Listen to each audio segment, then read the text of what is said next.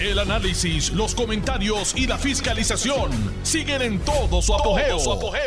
Le estás dando play al podcast de Noti1630, Sin Ataduras, con la licenciada Zulma Rosario. Muy buenas tardes.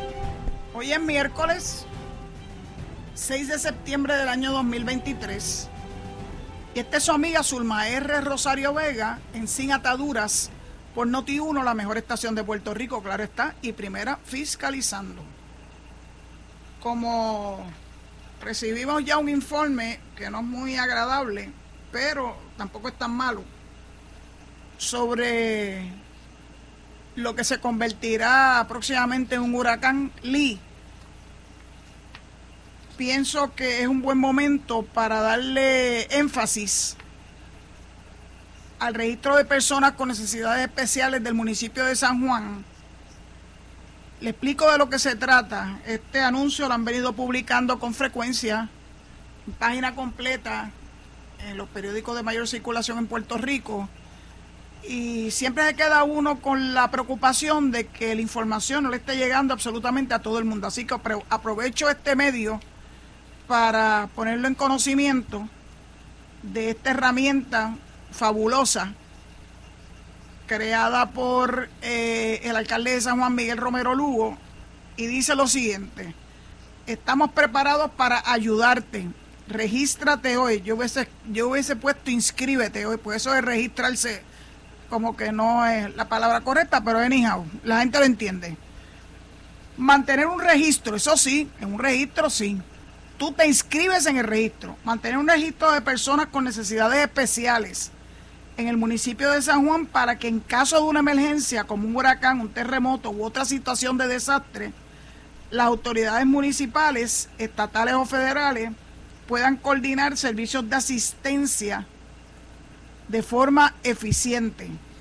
Completar este cuestionario es completamente voluntario. Residentes del municipio de San Juan con necesidades especiales que necesiten transporte durante un desalojo en caso de una emergencia y dependan y o dependan de algún sistema de vida artificial como respirador, ventilador, traqueostomía, diálisis, línea intravenosa, catéteres, sondas urinarias, tanque de oxígeno, succión, colostomía, ileostomía, desfibrilador, concentrador de oxígeno, tubo de alimentación o marcapaso. Todas estas personas que pueden tener tienen que usar ese tipo de eh, instrumento que salva vidas, deben ser los primeros en fila para inscribirse en este registro. Los gestores de salud del municipio de San Juan o un familiar o tutor autorizado están autorizados para inscribirlos. ¿Dónde? ¿Cuál es la página en donde se deben inscribir? Se las digo ahora rapidito.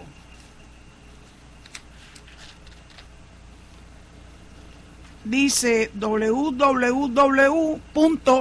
San Juan va por ti. San Juan va por ti, corrido y en minúscula, punto PR, es la página donde uno se puede inscribir. Claro, tiene que ser residente del municipio de San Juan. Allí le, le darán toda la información o usted rellenará toda la información que le está pidiendo, ¿verdad? Esa, esa plataforma para que quede debidamente inscrito como eh, personas que tienen necesidades especiales y que el municipio tiene que atenderlos con prioridad. También puede llamarlo a los teléfonos, todos con el prefijo 787 722 1213. Son fáciles. 722 1214 722 1215 722 1217 o 722 1219. Así que usted o alguien cercano a usted debe procurar esa página de internet o llamar a uno de esos teléfonos para que se puedan inscribir como personas con necesidades especiales. Esto es sumamente importante, particularmente en momentos donde estamos en la entrada a pico, la de verdura. Llevan diciéndonos desde junio, fue, ese fue cuando entró la temporada de huracanes. Pero la temporada pico es ahora en septiembre, así que no, no tomen esto a, a, chiste. Eh, vamos a prepararnos eh, y las personas que tienen necesidades especiales hagan la gestión o su familiar hagan la gestión con el municipio, o residente del municipio de San Juan, para que en caso de una emergencia puedan recibir con celeridad la ayuda que van a necesitar para poder mantenerse con vida, que es lo que todos queremos. Así que ya, ya recibieron la información que yo entiendo que es la más importante de todo el programa de hoy, haciéndole, eh, dándole prioridad a que usted haga este proceso de inscripción porque después no quiero escuchar las lloriqueos de que mira que se me metió el agua en la casa y me tuve que ir al techo y ahí tengo mi máquina de, de, de apnea del sueño o lo que sea. Si usted es una persona que tiene necesidades especiales, hágase el favor a usted, a su familia, a sus seres queridos de inscribirse. Cosa de que el municipio sepa de su existencia eh, ningún sitio tiene una varita mágica para saber dónde están las necesidades, porque si no, si no se identifica usted, está perdiendo la oportunidad y posiblemente está poniendo usted mismo en riesgo su vida o la de un ser querido. Así que el que oye consejo dicen que llega viejo. Quiero, es que hoy tengo tantas cosas, yo llamo el popurrí leyendo el periódico El Nuevo Día del domingo, me encuentro con este artículo de alguien que yo conozco. Pero quiero decirle por qué lo conozco y en calidad de que lo conozco. Porque es que me llamó poderosamente el título del artículo. El artículo es de Víctor Ramos Rosado del Nuevo Día y el artículo se intitula Un arte versátil y sin ataduras. ¿Really? Y sin atadura. Pero ahí no me puse quisquillosa porque eso no lo puso la persona a quien le dedican este artículo, lo puso el titulista o potencialmente el reportero, pero tratándose de quién se trata, hasta permiso le doy a que utilicen el nombre de mi programa. Bueno, dicho. Él se llama Williams, con ese al final Carmona.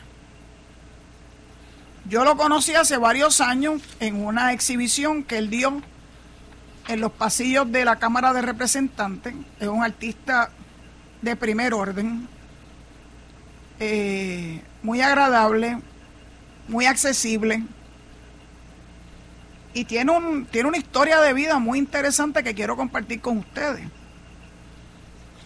Él es cubano, nacido y criado en Cuba, huérfano, pero tuvo la dicha de que alguien muy, muy querido, no solamente en Cuba, sino en el mundo entero, lo acogió como un hijo y él le llama papá a esta persona, que es nada más y nada menos que Pablo Milanés.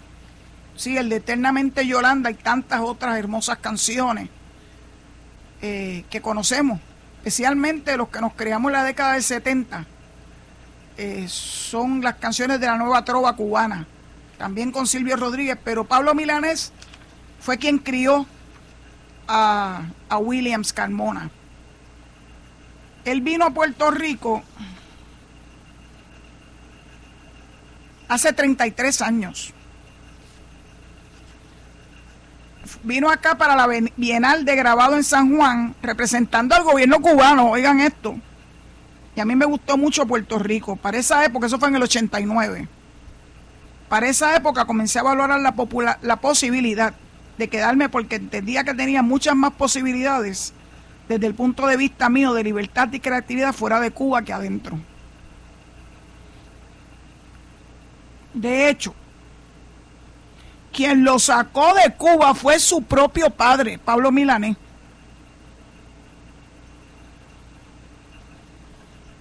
Porque entendía que en Cuba no tenía futuro. Pablo Milanés murió hace muy poco tiempo atrás en España Y miren lo que dice Williams de su papá. Mi papá me sacó de Cuba. Suelta de repente como quien carga un peso del que necesita sentirse liberado.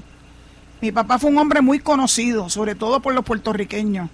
Mi padre le hizo una canción a Puerto Rico muy linda y él fue uno de los autores intelectuales de sacarme de, Cuba, porque él entendía que yo me podía desarrollar mucho mejor fuera de Cuba que dentro de Cuba. Su infancia fue terriblemente dura hasta que conoció a la persona que le cambió la vida, o sea, Pablo Milanes. Mi papá murió hace un año. Dice Carmona con pesadez en la voz. Lo sé porque yo hablé con él eh, con motivo del fallecimiento de su papá. Él entendía que yo podía tener mucho más beneficio de lo que yo hacía, de lo que yo hacía y por eso me sacó de Cuba, me sacó de Cuba. Suerte tuvo Williams de que su papá, que tenía acceso a las grandes esferas políticas de Cuba y con quien se codeaba, Williams a mí me relató que fue actividades con el más alto liderato comunista de Cuba, donde lo que se servían eran platos sumamente exóticos que jamás un cubano de a pie podía ni siquiera aspirar a ello. Entre ellos langostas, vino fino, champañas, eh, las carnes más jugosas. Sí, allá en la Cuba de Fidel. Eso me lo dijo Williams a mí. Y se lo creo. Porque él fue criado en ese sistema. Y es mucho mejor ver la vida en retrospectiva y entender esas experiencias que él tuvo de niño y de adolescente y de adulto joven en esa Cuba, en esa Cuba comunista. Que lo que puedan decir todos estos alquitretes de estas dictaduras como María de Lourdes de Santiago, que escribe cartas para que no haya expresiones del pueblo, porque es de los que creen junto con otra serie de personas que esas expresiones no son válidas y que son productos, como siempre, ellos ven el fantasma de los Estados Unidos detrás de cualquier cosa. Williams le puede hablar a ustedes de eso.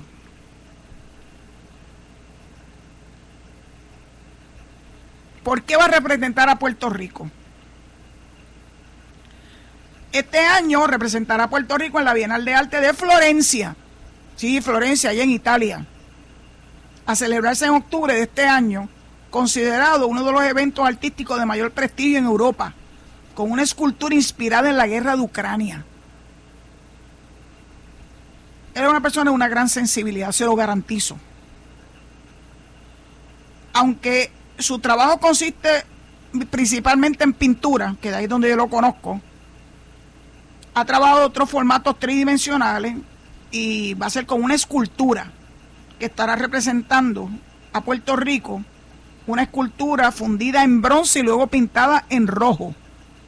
Una serie de maletas acumuladas en una torre sobre la que está sentada la figura de Jesús, con un casco de guerra y botas militares.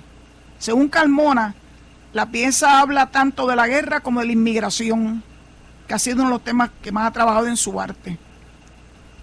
Los curadores de la Bienal me invitan para representar a Puerto Rico y para mí fue un orgullo tremendo. Después de tanto tiempo aquí, el mejor servicio que yo le puedo dar desde el punto de vista patriota es, y utilizó una palabra muy cubana, ño, es representar, representar el lugar donde te cobijaron y donde te dieron la mano para mí es un momento importantísimo porque yo creo que es la primera vez que tengo el chance de poder devolverle a mí, a este país, todo lo que ha hecho por mí. Ya les anticipé que yo conocí a Williams Carmona en una exhibición de sus obras eh, en los pasillos de la Cámara de Representantes en la época en que Jennifer eh, González era la presidenta de la Cámara y tuve el privilegio de ser invitada a deleitarme de la obra de Williams Carmona.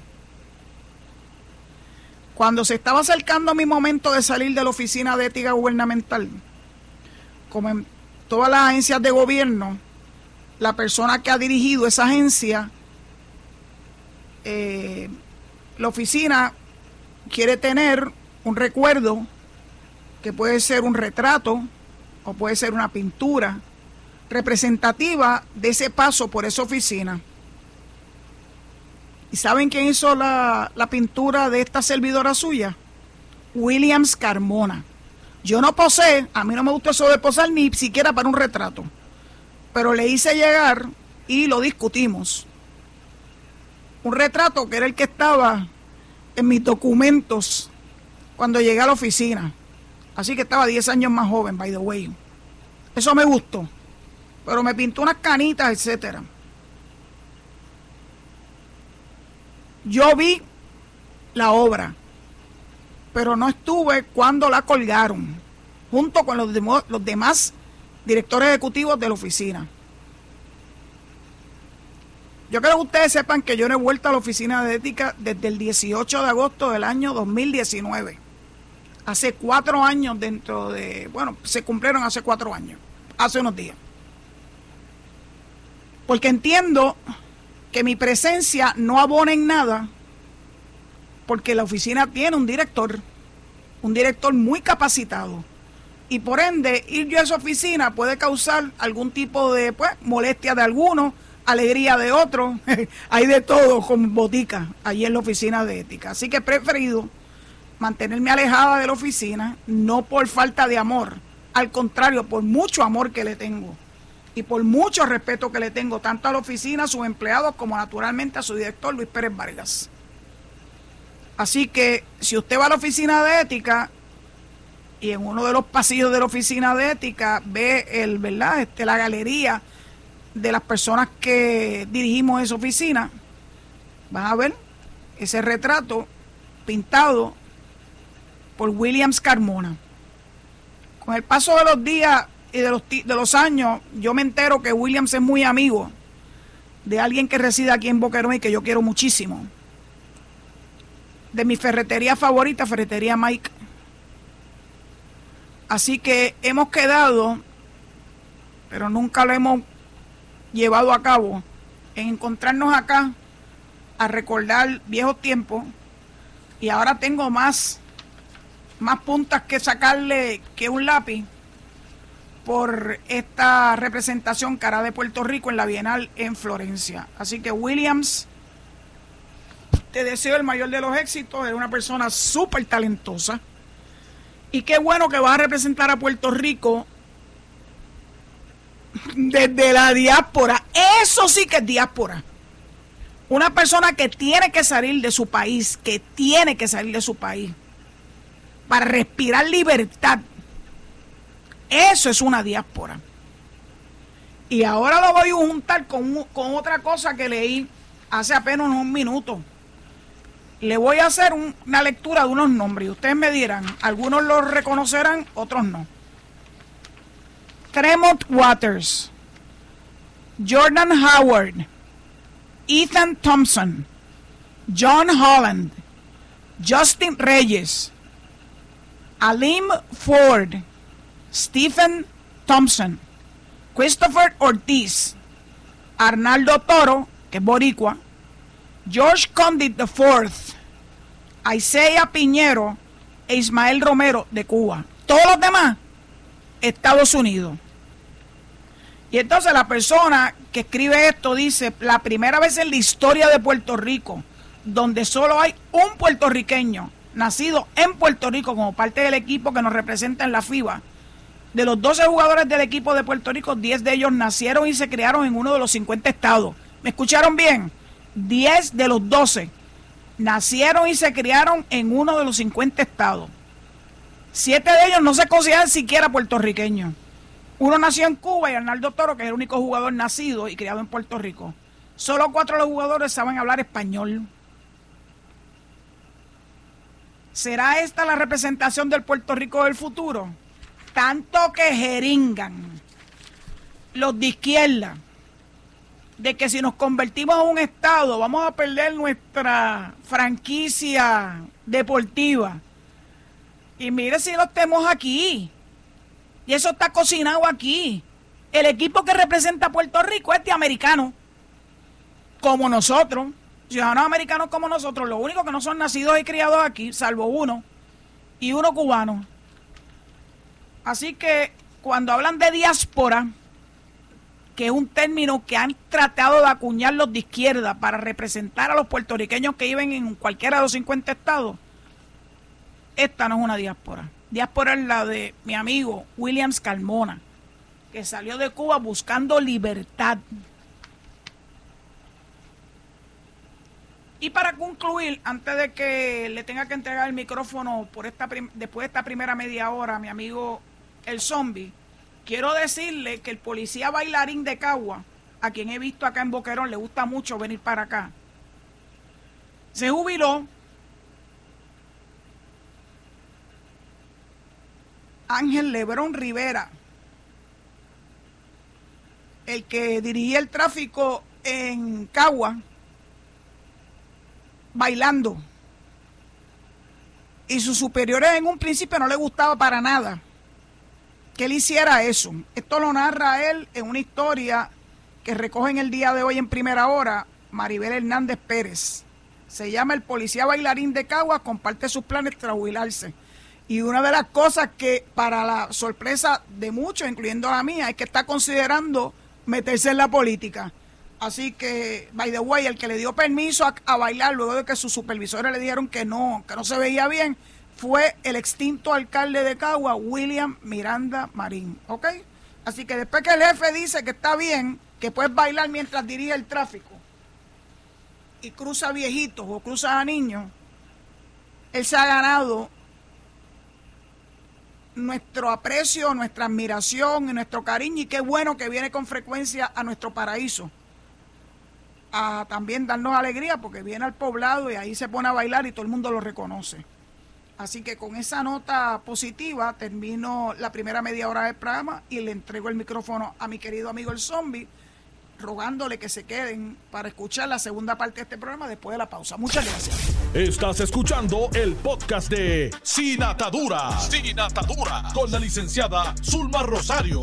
Por Noti1630. Noti1. lo que está de moda, como dicen algunos de mis seguidores, la folloneta el calor y los aires acondicionados. Yo creo que todo el mundo que he escuchado en el día de hoy y ayer también coincide en que mientras nosotros todos éramos estudiantes de la escuela, en nuestros salones nunca hubo aire acondicionado. Y yo estudié en escuela privada. Tampoco había aire acondicionado. Había aire acondicionado en la biblioteca. Ni siquiera en la capilla había aire acondicionado. Había, eso sí, buena ventilación porque había muchas ventanas que se abrían. Así que ahora que está de moda el quejarse por el calor, y sí reconocemos que el calor que está haciendo es un calor que globalmente ha sido reportado como el mayor experimentado en nuestra existencia, gracias al calentamiento global que algunos todavía dicen que no existe. Bueno, como no existe el COVID, no existen las vacunas y todas esas cosas. Hay gente que es así.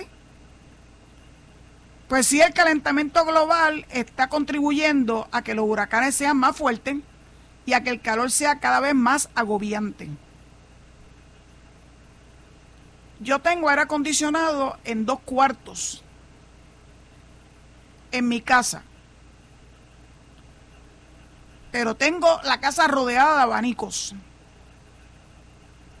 Gracias a Dios aquí tengo los vientos alisios que soplan del este, que ayuda muchísimo a que la temperatura sea aceptable. Cuando me entra los hot flashes de la menopausia, entonces prendo el aire acondicionado por un ratito dejo que el cuarto se enfríe y que el abanico entonces, luego de apagar el aire, distribuye el aire para que la temperatura sea agradable y aceptable. Cuando yo diría la oficina de ética, lamentablemente tengo que referirme a mi experiencia. Yo sé que a algunos tal vez no les gusta esto. decidimos instalar placas solares como una medida para atajar el aumento desmedido de la factura de la electricidad. Para instalar esas placas solares había, que hacer dos cosas antes. Número uno, darle un buen tratamiento al techo del edificio para evitar las filtraciones. Y segundo, mover ciertas unidades de aire acondicionado que heredé y reemplazarlas por algunas más eficientes. Pero estaban en funcionamiento esas unidades de aire acondicionado. Y nosotros tuvimos, y, y la oficina aún tiene, la presencia de un ingeniero eléctrico a cargo del área de infraestructura. Y él estuvo a cargo de buscar unidades que fueran que fueran eficientes es la palabra y que fueran a la par, ¿verdad? Con el montaje de las placas solares que fueron 1400 nada más. Placas solares. 1400, me escucharon bien. ¿Qué hicimos con esas unidades de aire acondicionado? Las donamos la donamos a una de nuestras escuelas que habíamos adoptado en la comarca, allá en Río Piedras Heights, la escuela elemental José Colombán Rosario. No es familia mío, era un educador muy conocido y muy querido. Se instaló, pero antes de instalarlas, que es algo que no he visto nada de lo que, de lo que han dicho aquí, porque hay hasta proyectos de ley y una serie de cosas más. De momento, ya tú sabes, está de moda los aire acondicionados, todo el mundo quiere instalar aire acondicionado. Hubo que trabajar en conjunto con la Autoridad de Energía Eléctrica para asegurarse que la subestación que suplía la escuela estuviera disponible para la carga que iba a representar un aire acondicionado grande de varias toneladas. Así que lo primero que se hizo fue revisar todo el andamiaje eléctrico de la escuela. Segundo, trabajar con la Autoridad de Energía Eléctrica para revisar esa, esa subestación. Y luego, la instalación del aire con sus conductos y todo lo demás. Y la verdad que fue un éxito. Se instaló para darle esa facilidad al área del comedor escolar porque se convertía en comedor escolar, pero a la misma vez en salón de reunión para, ¿verdad? Para que se pudieran celebrar actividades de los maestros y de los estudiantes en un clima eh, bien agradable. Las cosas se hacen como Dios manda.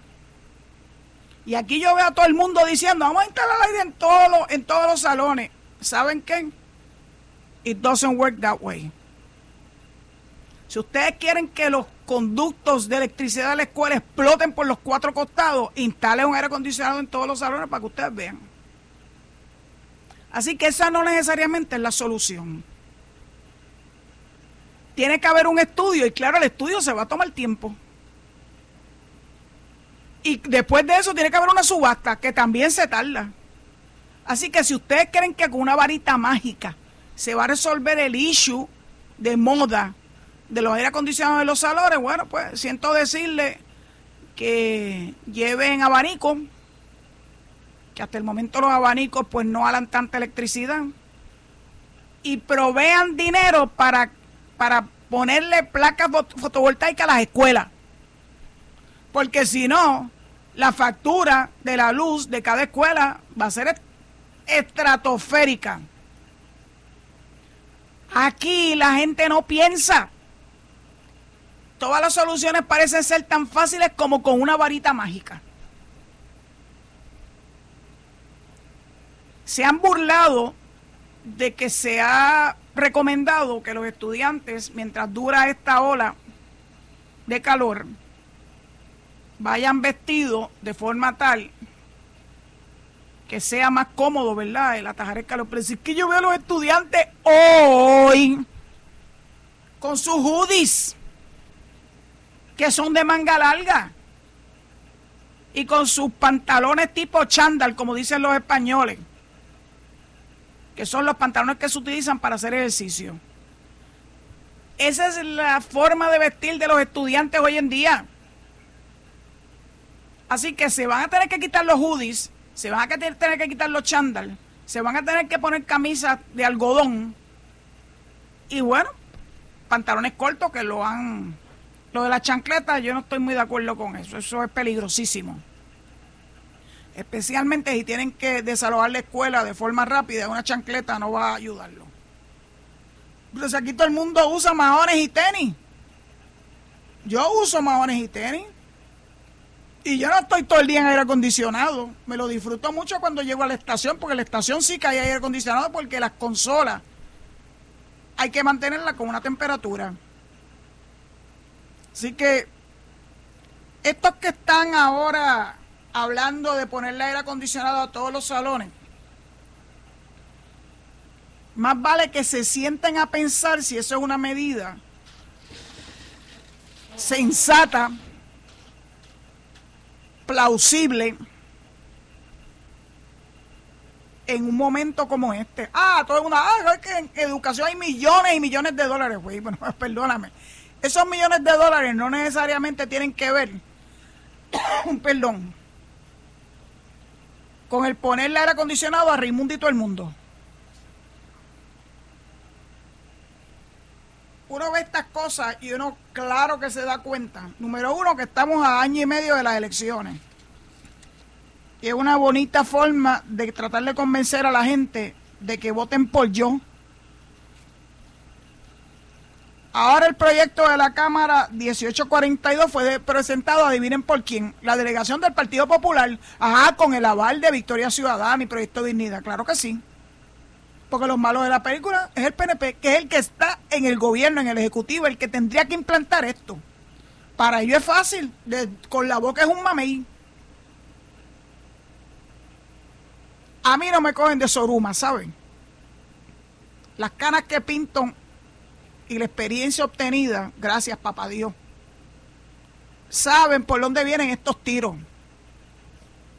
Para después decir que el gobernador vuelve y lo veta, y entonces una de los de las cosas que van a utilizar en la campaña en contra del gobernador va a ser que no quiso ponerle aire acondicionado a los salones de clase de los estudiantes que se están muriendo de calor. Bueno, yo trabajé en, un jardín, no había aire acondicionado, en Lajas, que hace calor.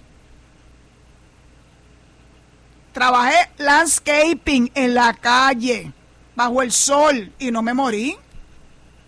Y era mayor. Así que tú te llevas un vaso, como hago yo, que ando con un vaso de 24 onzas que aguanta muy bien el frío, lo lleno de hielo y estoy todo el día con el vaso para arriba y para abajo hidratándome. Así que a mí no me va a venir con el cuento de que los estudiantes se están muriendo, se están asfixiando. Mire, eso puede ocurrir en cualquier lugar. De, de hecho, algunas personas rememoraron la época de las canchas, como la Pepín Cestero que no tenía aire acondicionado y se jugaban partidos de baloncesto. Los que juegan pelota no juegan en un, en un estadio este, como hay en algunos estados, eh, bajo techo, pelota en estadios bajo techo y con aire acondicionado. Aquí en Puerto Rico no existe ni uno. Y todavía los niños y los adultos y los jóvenes juegan pelota y juegan baloncesto en canchas sin aire acondicionado. de verdad, de verdad que eh, ese, ese issue ya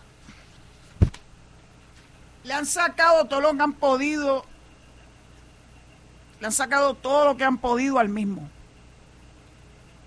Y cuando llega el proyecto ese, yo sé que el gobernador lo va a vetar.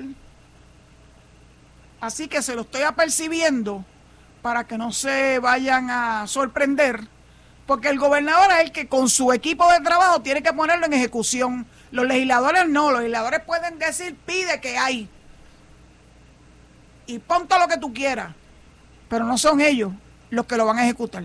Así cualquiera, con la boca es un mamey. Si que a mí no me cogen de Soruma, como dije ahorita, más vale que piensen mejor las cosas que están haciendo. Porque yo me voy a asegurar de sacarle punta a esto todo lo más que pueda. mis oyentes tienen que estar preparados a todo esto que viene. Eso viene como una bola de nieve, que bueno, sería interesante porque sería más fresquito. Entonces, por otro lado, el gobernador acaba de firmar una orden ejecutiva, la 23 del año 23, 23 rayas 2023, creando un plan integral de reconstrucción social y prevención de la violencia. Prevención de la violencia, reconstrucción social. Es algo profundo donde está insertando no solamente a las agencias pertinentes del gobierno, sino a la empresa privada, a organizaciones sin fines de lucro. Es multisectorial.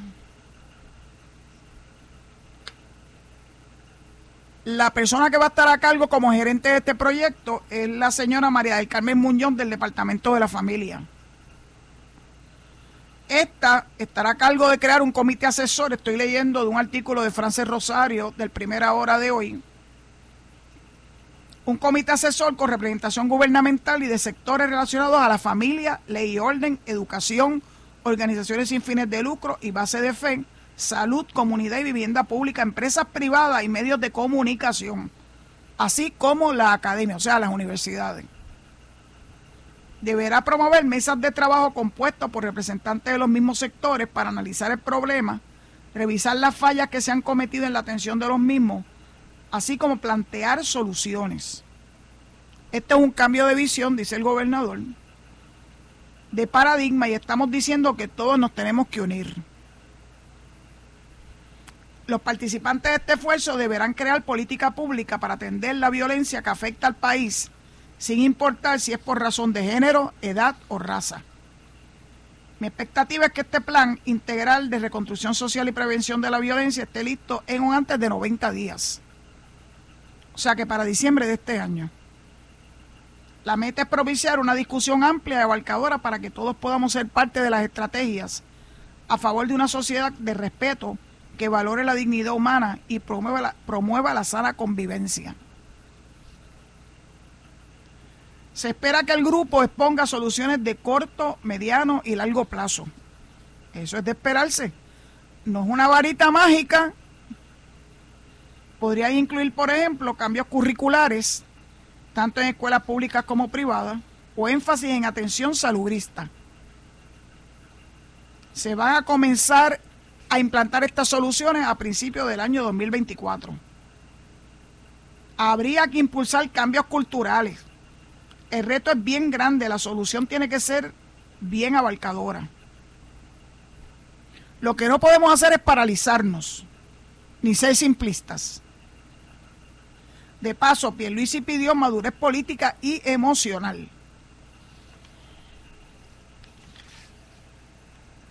De la que se hay mucho déficit en nuestro Puerto Rico de hoy. Salud emocional.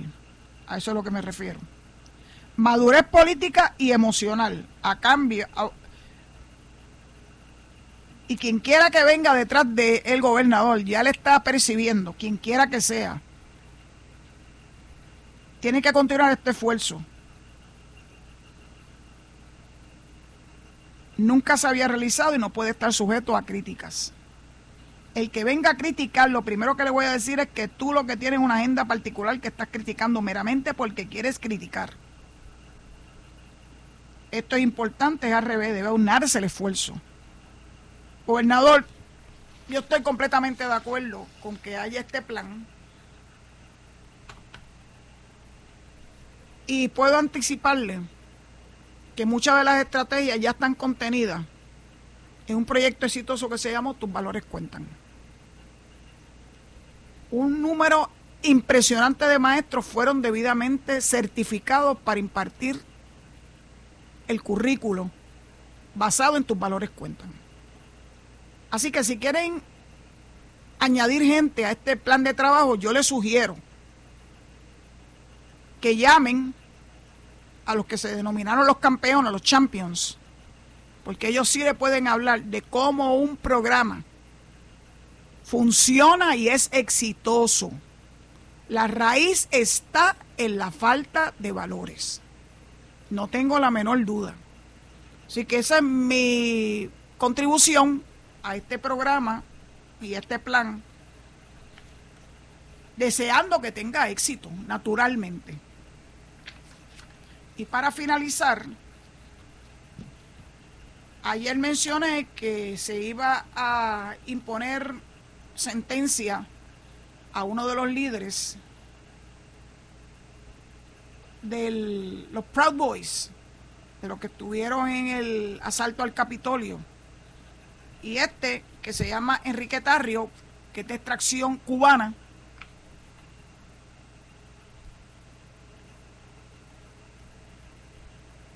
le pusieron una sentencia de 22 años de cárcel.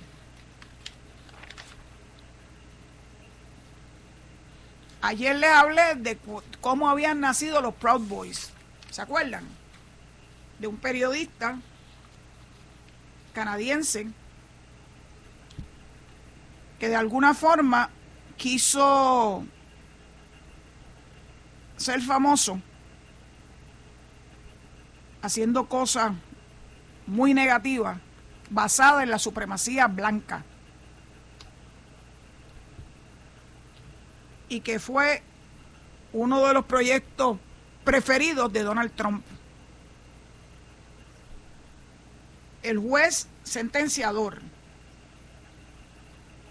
definió a Enrique Tarrio como el cabecilla último de la conspiración y le aplicó la agravante por terrorismo. Eso es terrorismo doméstico. Él fue la cara más visible de esos Proud Boys.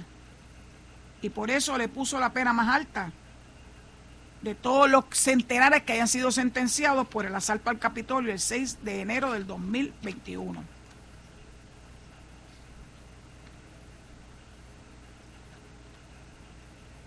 Ese grupo tuvo, tuvo una proyección a partir de las protestas que se llevaron a cabo por el asesinato a manos del policía del afroamericano George Floyd. Aquella escalada de violencia desembocó en la participación de dos centenares de ellos en la insurrección que siguió aquel día un mitin de la un presidente frente a la Casa Blanca que Trump se negaba a abandonar. El juicio duró 15 semanas, o sea que no fue una varita mágica tampoco. Hubo que pasar muchas pruebas, 15 semanas pasando pruebas, imagínense. Algunos fueron sentenciados por conspiración sediciosa, otros por obstrucción de un procedimiento parlamentario. ¿Se acuerdan que no querían que Mike Pence culminara su proceso de certificar los votos emitidos por los colegios electorales? y la transferencia de poder, la obstrucción a la transferencia de poder a Joe Biden.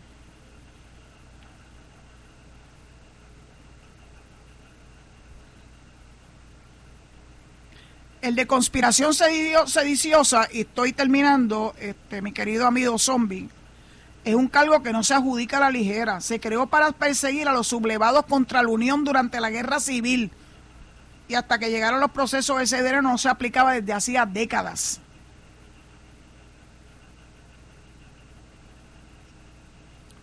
Al segundo lugar teniente de Tarrio le echaron 18 años, a otro 17, a otro 15 y a uno 10. El juez Timothy Kelly.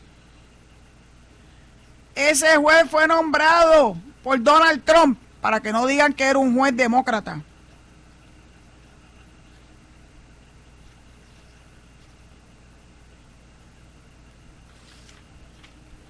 Se hizo justicia. Y con eso termino mi participación de hoy por Noti1, recordándole que mañana es día de llamada, al igual que el viernes, a través del 787-832-0760. Estoy muy feliz porque ha habido nuevos nuevos este, participantes.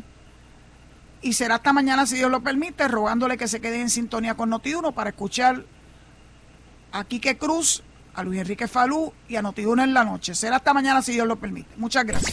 Esto fue el podcast de Noti1630, sin ataduras, con la licenciada Zulma Rosario. Dale play a tu podcast favorito a través de Apple Podcasts, Spotify, Google Podcasts, Stitcher y notiuno.com.